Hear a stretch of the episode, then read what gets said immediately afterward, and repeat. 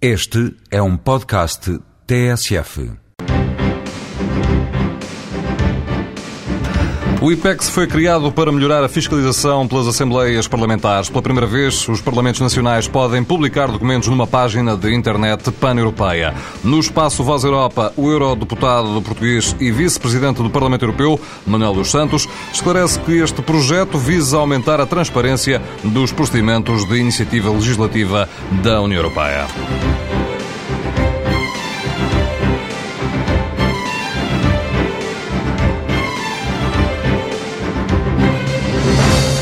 PEX é um instrumento de base informática que permite a transmissão rápida de dados entre a Comissão, o Parlamento Europeu e os Parlamentos Nacionais sobre as iniciativas legislativas. Uma das grandes reclamações dos Parlamentos Nacionais, reclamação que está consagrada e bem no Tratado de Lisboa, é de participarem de forma mais ativa no processo legislativo.